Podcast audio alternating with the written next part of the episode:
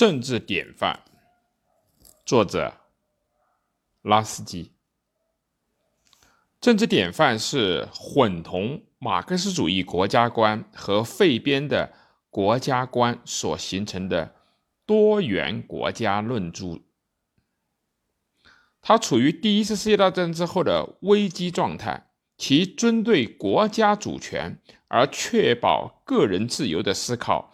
给予我们众多的启迪，在今天仍未失去意义。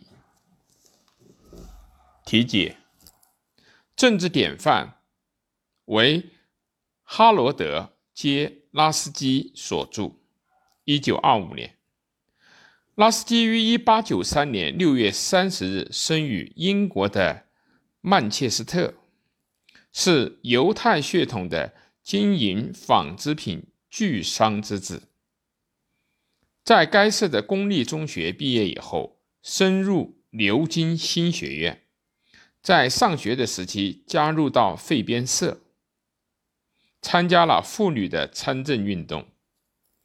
一九一四年，在牛津大学毕业后赴美，一面担任哈佛等大学近代史的讲师，一面与霍姆斯大法官和。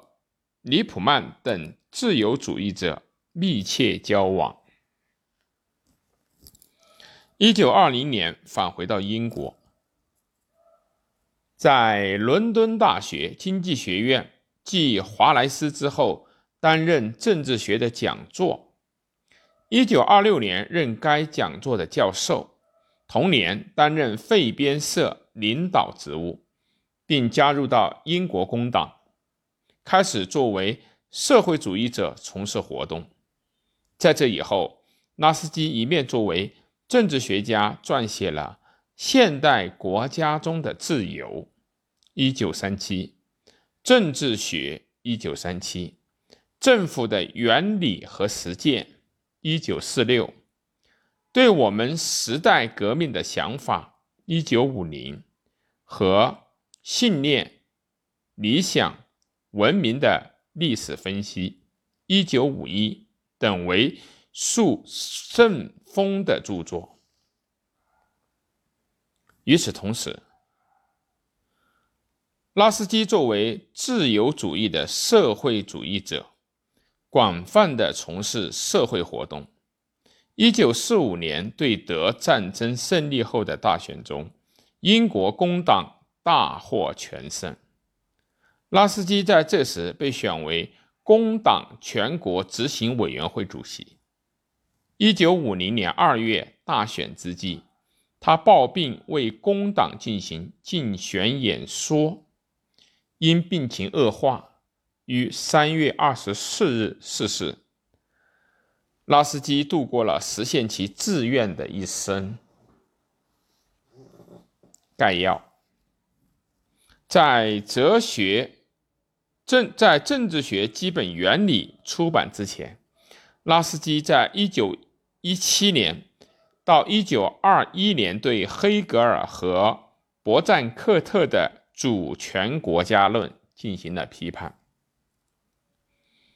在本书中，详细的表述了他所主张的多元主义国家论，对观念论抽象的国家理论的批判。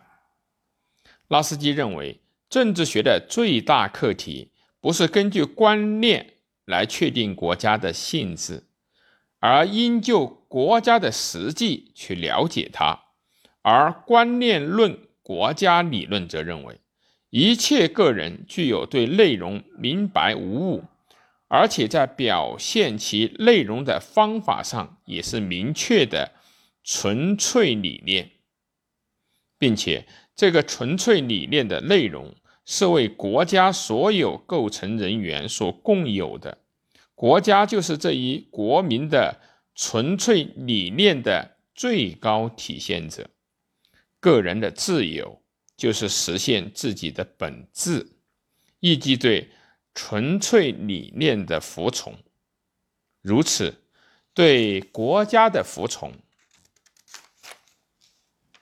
正是个人自由的精髓。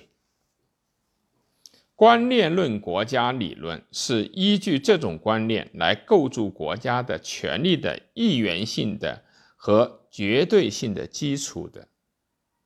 然而，如果凭借我们的经验来分析，那么在国民的一切方面存在着一个共同的纯粹理念的前提，或是由国家来体现纯粹理念的论点。都只能说是虚构的，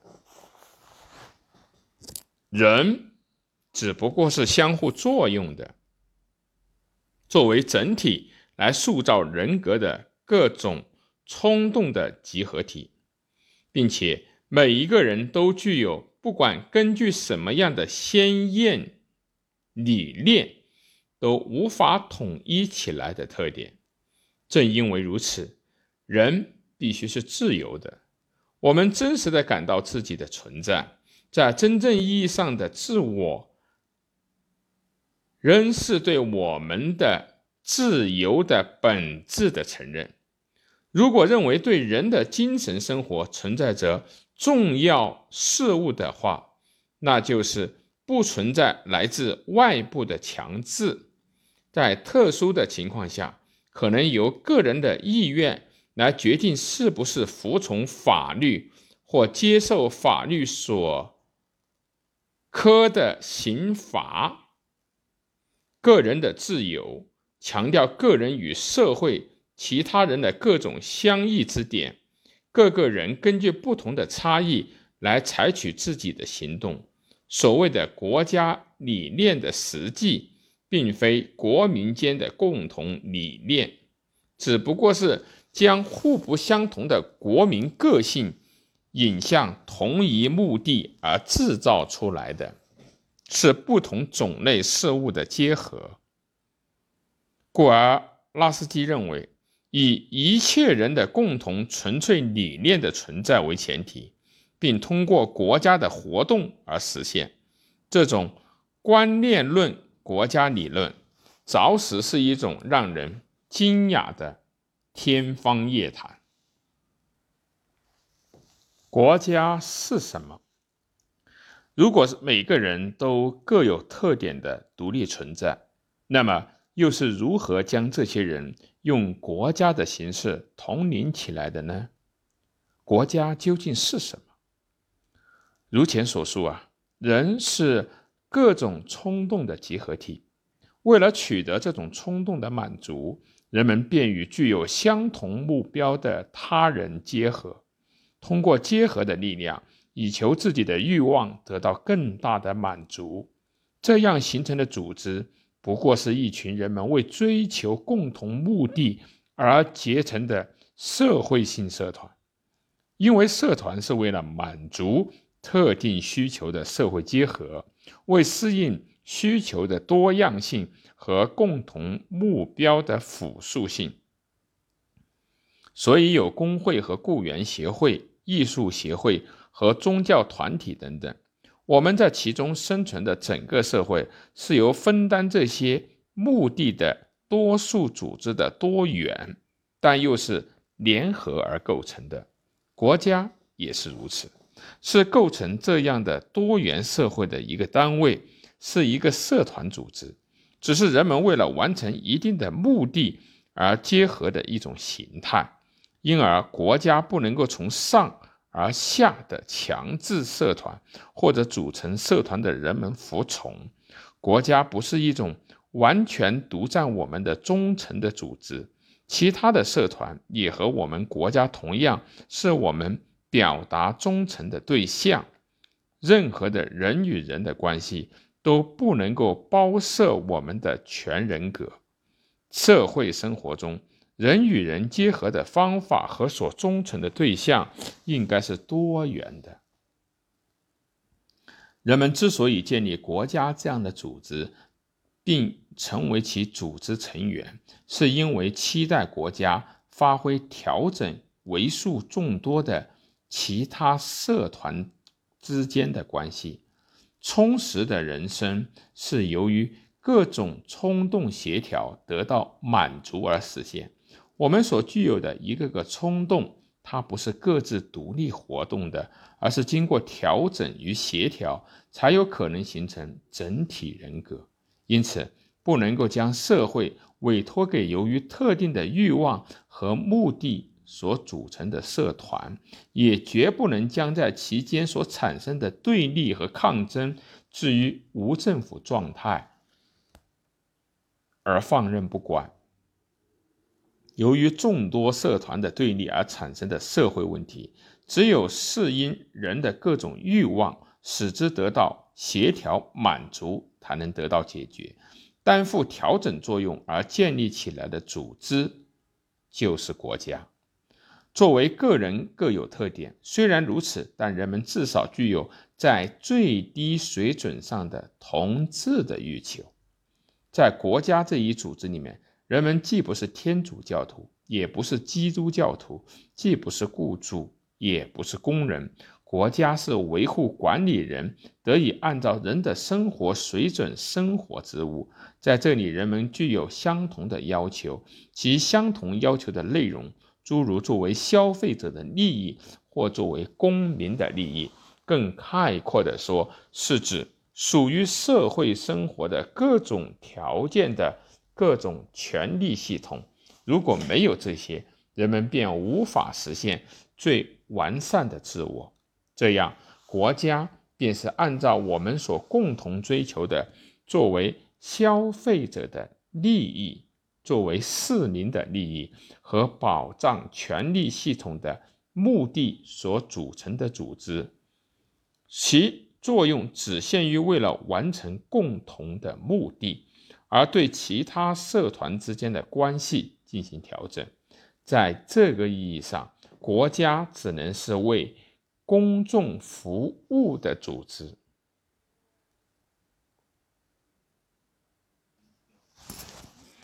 国家和政府担负这种社团国家职能和执行其任务的，便是一般所称的政府。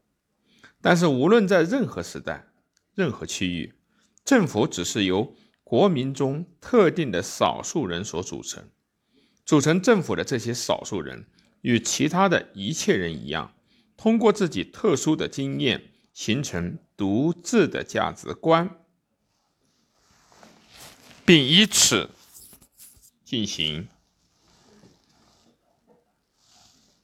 管理统治。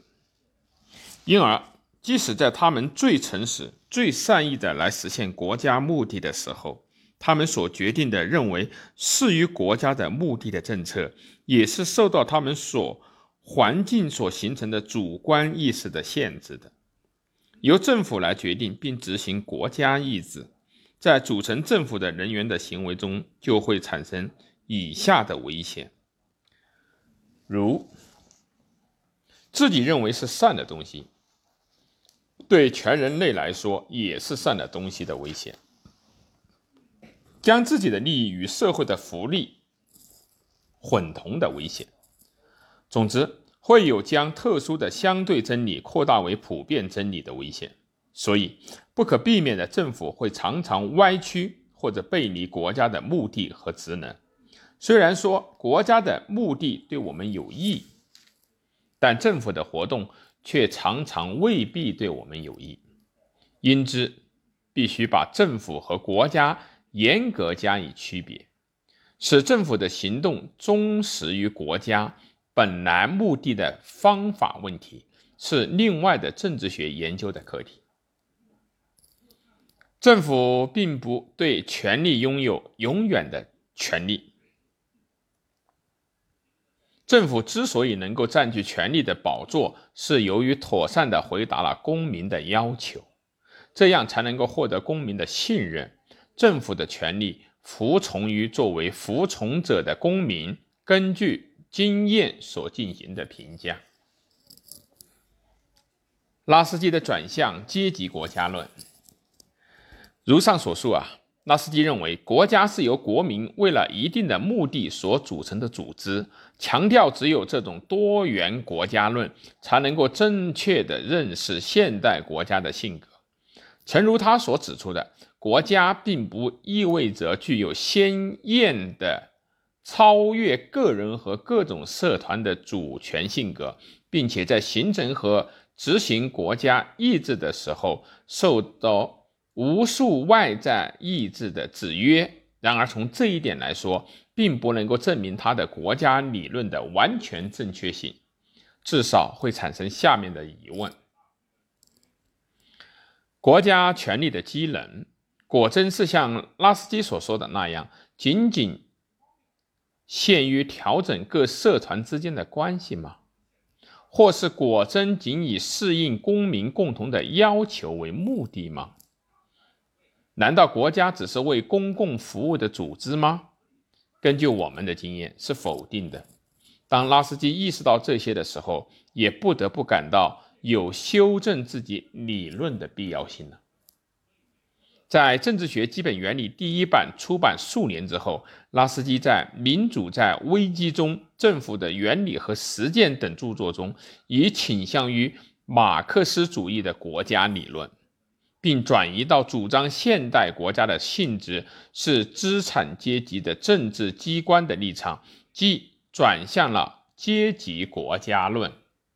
一九三八年，当《政治学基本原理》出版第四版的时候，他新加进去了以“国家理论的危机”为题的序章。他将这种思想变化做了如下的叙述。